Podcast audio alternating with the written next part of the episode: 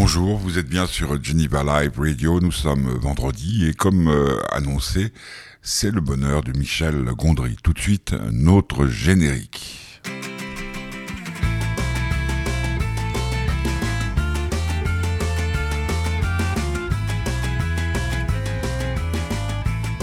Michel Gondry, réalisateur, acteur, j'aurais tendance à dire. Je l'ai rencontré le 30 euh, août dernier dans les locaux de Media One à Genève, à la rue des Bains, pour euh, plus de précision. Euh, pourquoi? Parce qu'il vient de sortir un nouveau film. Le film est sorti mercredi. Il s'intitule Le livre des solutions avec Pierre Ninet, Blanche Gardin et bien d'autres. Un, un, film comme ses films précédents, un film étonnant, un film désarçonnant. J'ai eu du mal à rentrer dans ce film malgré la performance de Pierre Ninet. Le film raconte une histoire euh, d'un, enfin, c'est l'histoire d'un réalisateur qui va en province dans une petite bourgade euh, qui a des liens avec euh, son enfance, ses souvenirs d'enfance, pour y réaliser un film, mais il ne veut pas réaliser un film comme tout le monde, il veut le réaliser à l'envers. Et puis, bien, il va se passer des tas de choses. Cet homme est entouré de femmes, ce réalisateur, Pierre Ninet, mais ces femmes vont surtout l'entourer, puis vont, euh, comment dire, résoudre chacun des problèmes qui se poseront à lui, chacun des problèmes qu'il créera tout seul. Euh, Michel Gondry, donc c'est notre invité aujourd'hui dans le bonheur. On va écouter euh,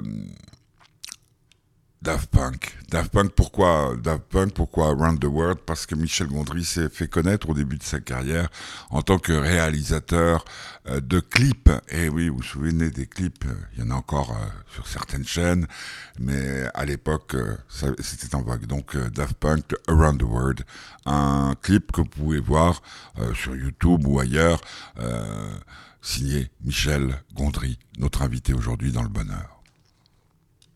On écoute, vous êtes prêts? On y va. C'est un peu long, donc je chanterai. Heureux de vous retrouver.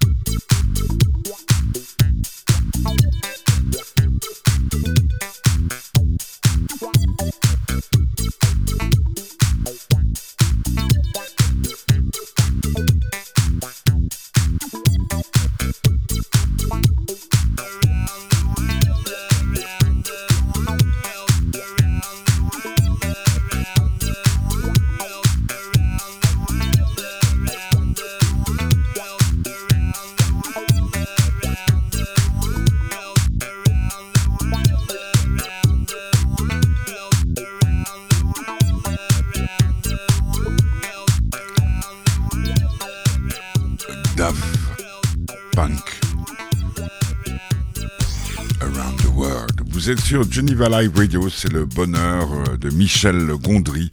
Euh, Michel Gondry, c'est un réalisateur donc qui se fait connaître en, faisant des clips pour euh, Björk, on l'entendra en fin de journée, euh, fin de, pas fin de journée, mais fin d'émission.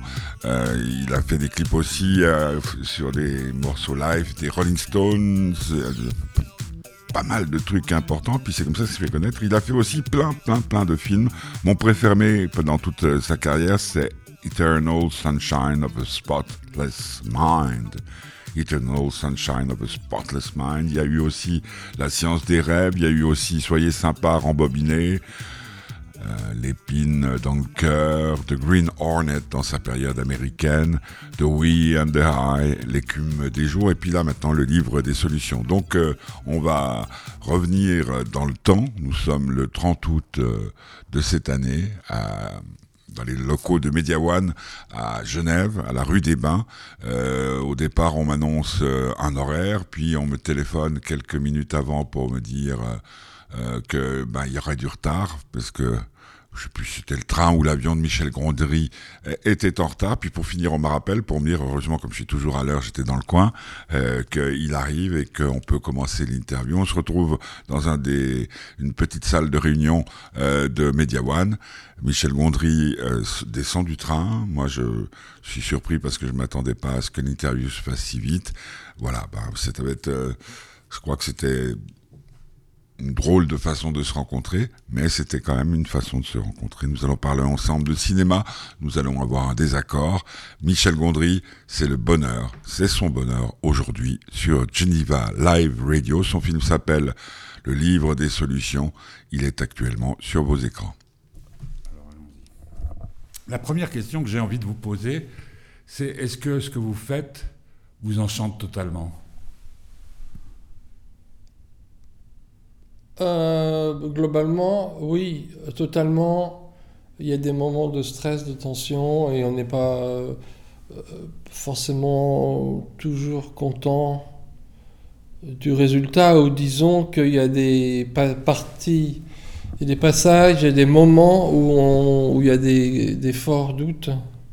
Donc, euh, mais je me rends compte quand même que je fais un, un métier privilégié. C'est ce que vous avez toujours rêvé faire? Non, je pensais pas du tout que je ferais ça et c'est venu euh, en faisant des clips. euh, au bout d'un certain temps, j'ai eu envie de. On a projeté un film, un clip de Björk en salle, obscur, dans un grand cinéma avec des gens qui étaient venus exprès pour le voir. Et euh, j'ai euh, j'ai vu la différence entre regarder des images entre des publicités euh, sur un petit écran et de regarder dans un, les regarder dans un cinéma. Donc je me suis dit euh, que... Enfin, j'ai compris que j'avais envie de faire des films. Et après, tout s'est enchaîné. Euh, non, ça a pris beaucoup de temps. Ah, parce que vous avez une carrière assez extraordinaire, on va dire. Au sens propre, Qu'est-ce que vous entendez par là bah, extraordinaire. Ouais, hors du commun. Alors, j'aurais dû extraordinaire. dire hors du commun. Ah voilà, hors du commun. Oui, je pense, parce que je suis passé à travers, euh, par, plusieurs genres, euh, par euh, ce qui se présentait à moi, le fait que euh, il y, a, eu des choses qui ont un, résultat plus positif que d'autres, donc il, me, lancer dans d'autres directions pour voir si ça fonctionnerait mieux. Voilà, quoi. Puis bon, tout, beaucoup de choses m'intéressent. Du travail, du travail, du travail. Oui, oui, je pense que j'ai quand même. euh, je travaille pas mal, hein, je travaille beaucoup. Par exemple, le, le film qui fait qu'on se rencontre aujourd'hui, combien d'années de travail, vous diriez Euh, Tout compris. Tout De, compris. de l'idée à... Oui, en général, faut compter euh, deux ans, je dirais. Euh, mais ça peut être plus, parce que on peut écrire un scénario, euh, on peut en trouver un, et puis après, ça reste euh, dans un coin de la tête ou de- de- du placard pendant un an, voire deux ans, et puis après, il y a une opportunité, ça, ça ém- réémerge, et après on tourne, et ça, entre le tournage, le montage, le mixage, la musique, etc., euh, ça prend euh, une bonne année minimum. Parce que, par exemple, ce, ce film-ci, c'est difficile à monter, financièrement déjà? Oui, c'est assez Enfin, c'est pas atypique. évident. Ra- raconter l'histoire au départ. Bah, on est habitué avec vous. Je sais pas trop ce que ça veut dire, ce, ce que vous venez de me dire. Ce que je veux dire par là, c'est que l'avantage, le truc qui me plaît le plus, c'est qu'on est toujours surpris. Oui, ben, j'essaye, euh, comme je disais juste avant, de- d'explorer euh, différentes directions. Euh, en ce qui concerne monter les films au niveau financier, c'est pas vraiment moi qui le fais. Évidemment, je suis comment les choses se passent, mais je m'aperçois que c'est presque un travail de fourmi euh, euh, faut, taper en pleine porte et euh, euh, pour avoir des, sommes assez faibles qui, en s'accumulant, permettent de monter un budget.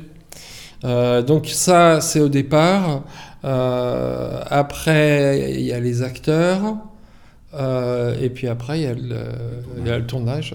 Tournage sur ce film particulièrement Facile, difficile C'était assez facile. C'était surtout très. euh, il y avait un esprit qui était vraiment très bon. On a tourné dans les lieux euh, où la réalité, qui était assez semblable, s'était passée. Donc j'avais en tête euh, toutes les pièces, les arrière-plans, la nature. Euh, je savais exactement où j'allais placer la caméra et mes acteurs. Donc c'était vra- vraiment un gain de temps. Et puis aussi, euh, il y avait une émotion pour moi, notamment, euh, qui se dégageait, le, fait de retourner dans cette maison. en plus, entre-temps, ma, ma tante est décédée, donc c'est la première fois que je retournais dans notre maison, parce que je lui avais racheté quand elle voulait la vendre. Euh, retourner tourner dans sa chambre avec euh, euh, Françoise Lebrun, c'était un petit peu déstabilisant, un peu et émouvant en même temps. Mais donc tout ça, et puis le fait qu'on soit resté pendant un mois et demi dans cette nature dans les Cévennes qui est magnifique, dans des chalets, chacun est- est- dormait dans des endroits différents, par petits groupes, et il y avait vraiment une, une ambiance de camp de vacances. Ouais. Mais on travaillait dur, hein. Parce que c'est là-bas que vous passiez vos grandes vacances? Oui, en fait, ma, comparaison n'était pas, pas liée à ça, mais c'est vrai que euh, j'ai passé beaucoup de grandes vacances là-bas. Hein, Ouais, donc ça, il y avait des fantômes. Oui, je crois pas aux fantômes, mais enfin, je Comment sais ça, que vous croyez c'était. pas aux fantômes? Bah, J'aimerais bien en voir, ça me donnerait un Vous espoir. n'avez jamais eu affaire à quelque chose d'un peu surnaturel? Non, parce que je sais croyez que. Non, mais je pense qu'il y a 10 000 explications euh, qui sont pas forcément faciles à, à trouver avant qu'on atteigne le surnaturel. Ouais. Parce que moi, ce qui me frappe dans, dans ce que j'ai vu de vous, je, je mets aussi euh, certains clips, c'est que euh, on sent que tout ça est très habité. Alors, c'est vous qui les habitez, sans doute, vos souvenirs, votre. Oui, et puis euh, mon ambition euh, quand je commence un clip euh, est assez haute. Donc euh, je rencontre plein de problèmes et je, en trouvant les solutions, je pense que c'est là que, que je l'habite. D'où le livre des solutions. Je, je m'attendais, quand j'ai dit le mot, je me suis Ouais, dit on va aller par là, mais non, mais je, je ne critique pas. de la vieille. C'est, c'est normal. Bah oui, d'une certaine manière, euh, oui. Les, solutions, c'est un petit peu l'âme euh, des, des projets. euh, de la parce que-. Oui, on, a, on a des problèmes, on cherche des solutions. Ouais.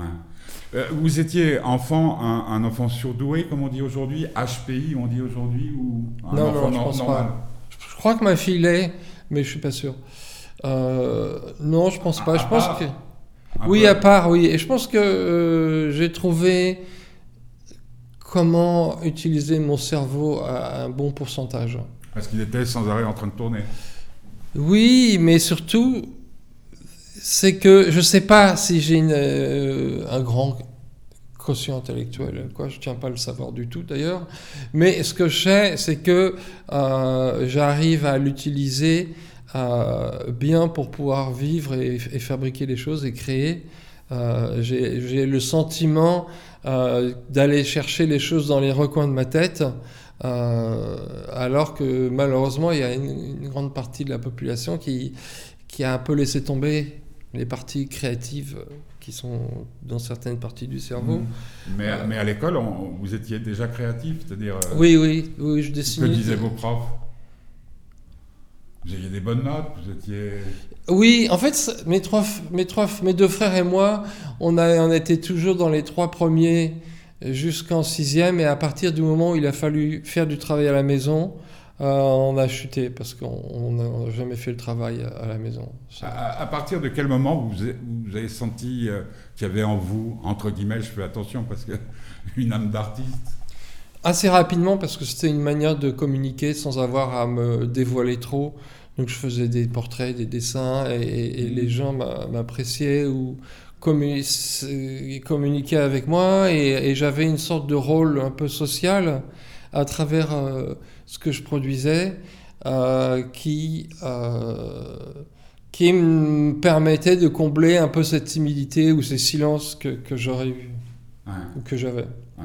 Mais, mais quand vous avez senti que vous trouvez votre voix, euh, mais je l'ai senti dès le départ. C'est ça qui était. C'est-à-dire dès, l'enfance. Oui, puisque j'ai dessiné très tôt et, euh, et, je voyais bien que mes frères ils dessinaient pas.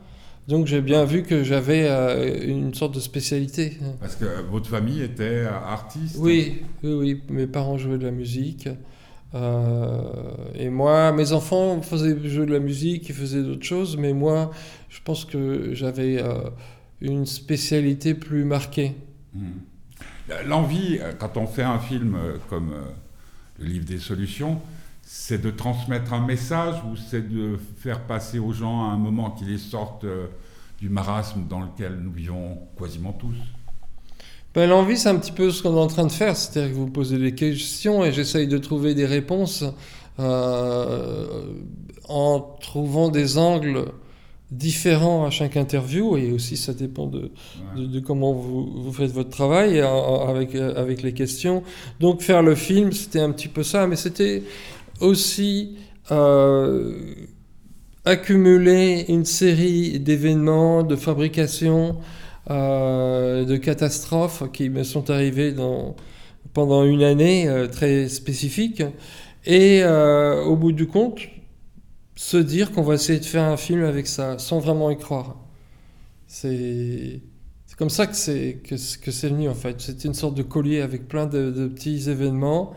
Et je les ai organisés euh, pour essayer de raconter une histoire. Et puis après, euh, je l'ai fait lire un peu autour de moi et les gens m'ont convaincu d'en faire un film.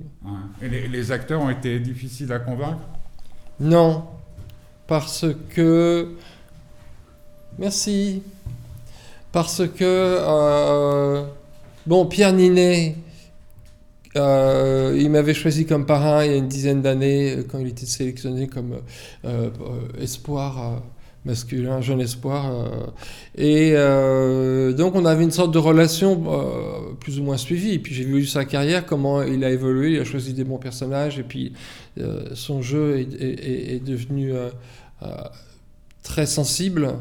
Euh, donc, ben, on a discuté, il a dit oui tout de suite. Et puis, en fait, j'ai pas fait de casting euh, avec des auditions, j'ai fait juste euh, des, des, rencontres et ça s'est bien passé à chaque fois.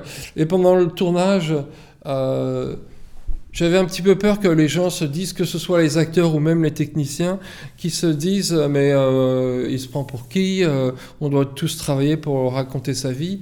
Et en fait, pas du tout, c'était le contraire, c'était qu'ils étaient vraiment engagés pour m'aider à recréer une période difficile de ma vie. Ils se sont mis de tout cœur euh, autour de moi pour me soutenir.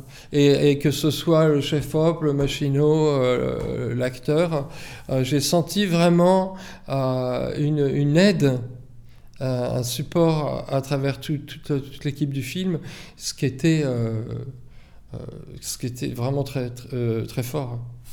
Donc, on peut dire que c'est une œuvre autobiographique Oui, assez.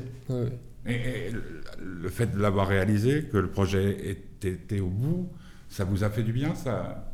Ou c'est le fait de le faire qui vous a fait plus de bien que de le terminer? Le fait de le faire.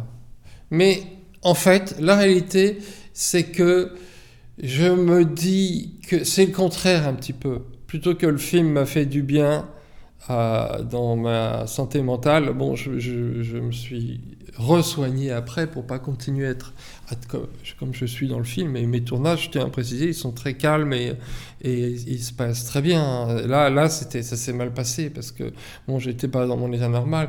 Mais ce que je me dis, c'est que cette période qui a été très difficile pour moi et pour mes proches a au moins le mérite de m'avoir permis de faire un film, euh, de, bah, de, fabriquer un film. Oui, et puis aussi un autre avantage, je parle pour euh, ceux qui le regardent, le film, c'est que quand on, a l'impression que tout merde, euh, je m'excuse pour, pour, cette expression un peu triviale, il y a toujours une solution.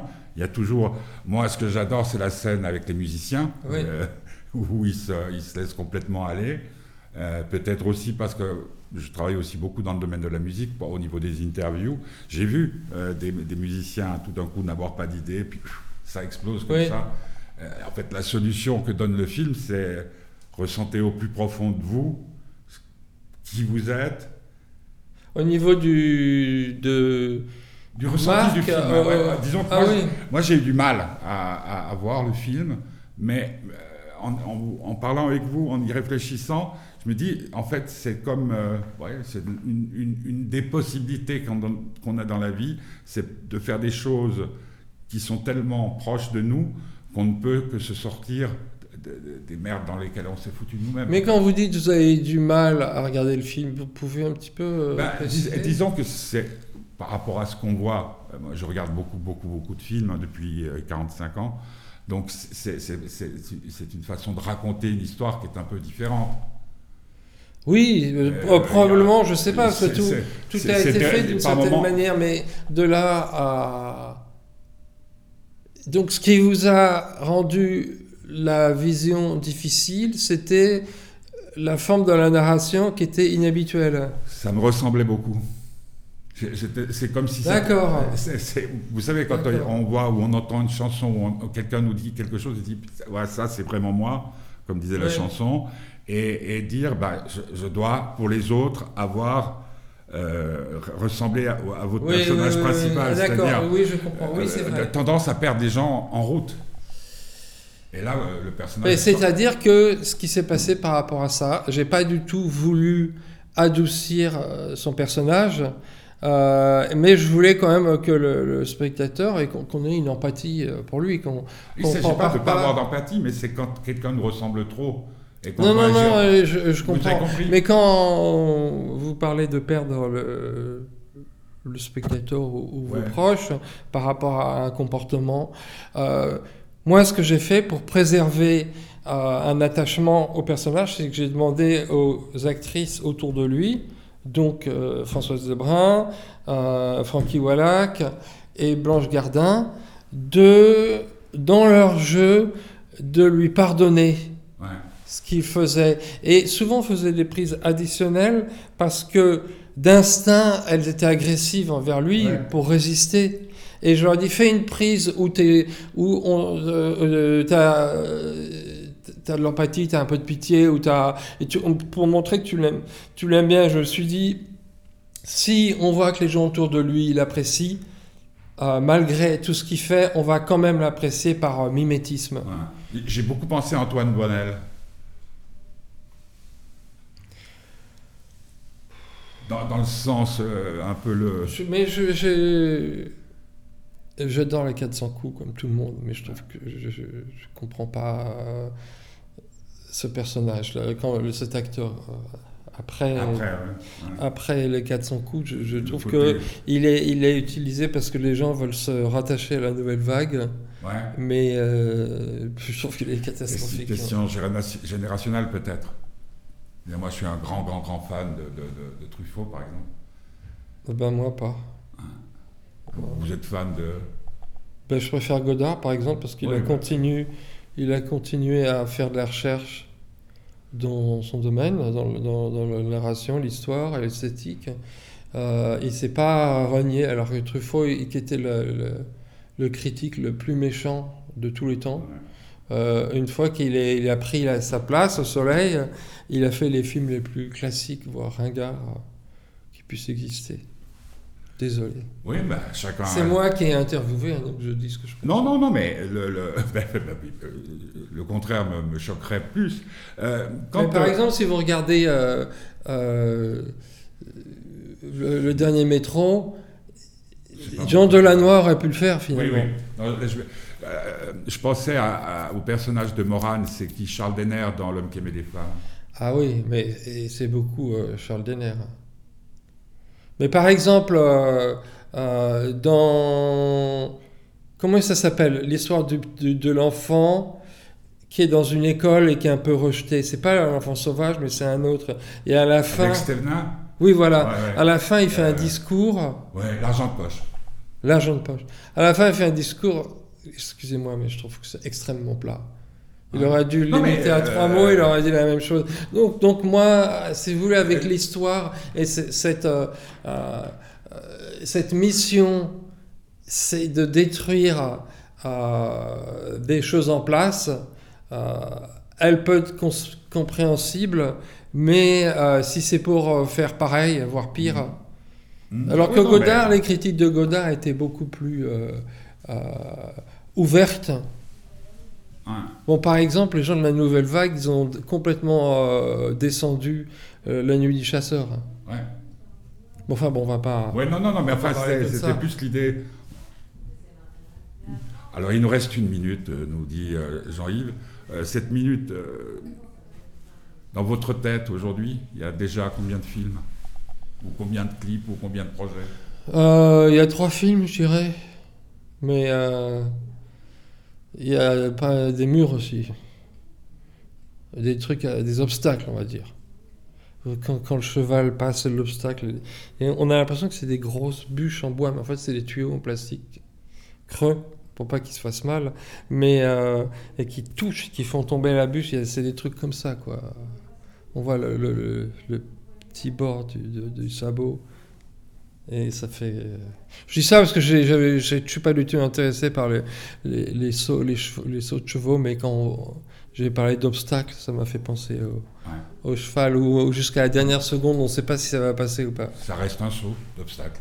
Parce que aussi quand il touche la barre, elle peut faire ça et tomber ou rester. Comme dans la vie. Oui. Je vous remercie. Je vous remercie. Voilà, c'était le 30 euh, août dernier euh, dans les locaux euh, de Media One. Jean-Yves, c'est Jean-Yves Glore, attaché de presse célébrissime. Qui venait me faire signe qu'il bah, fallait arrêter l'interview.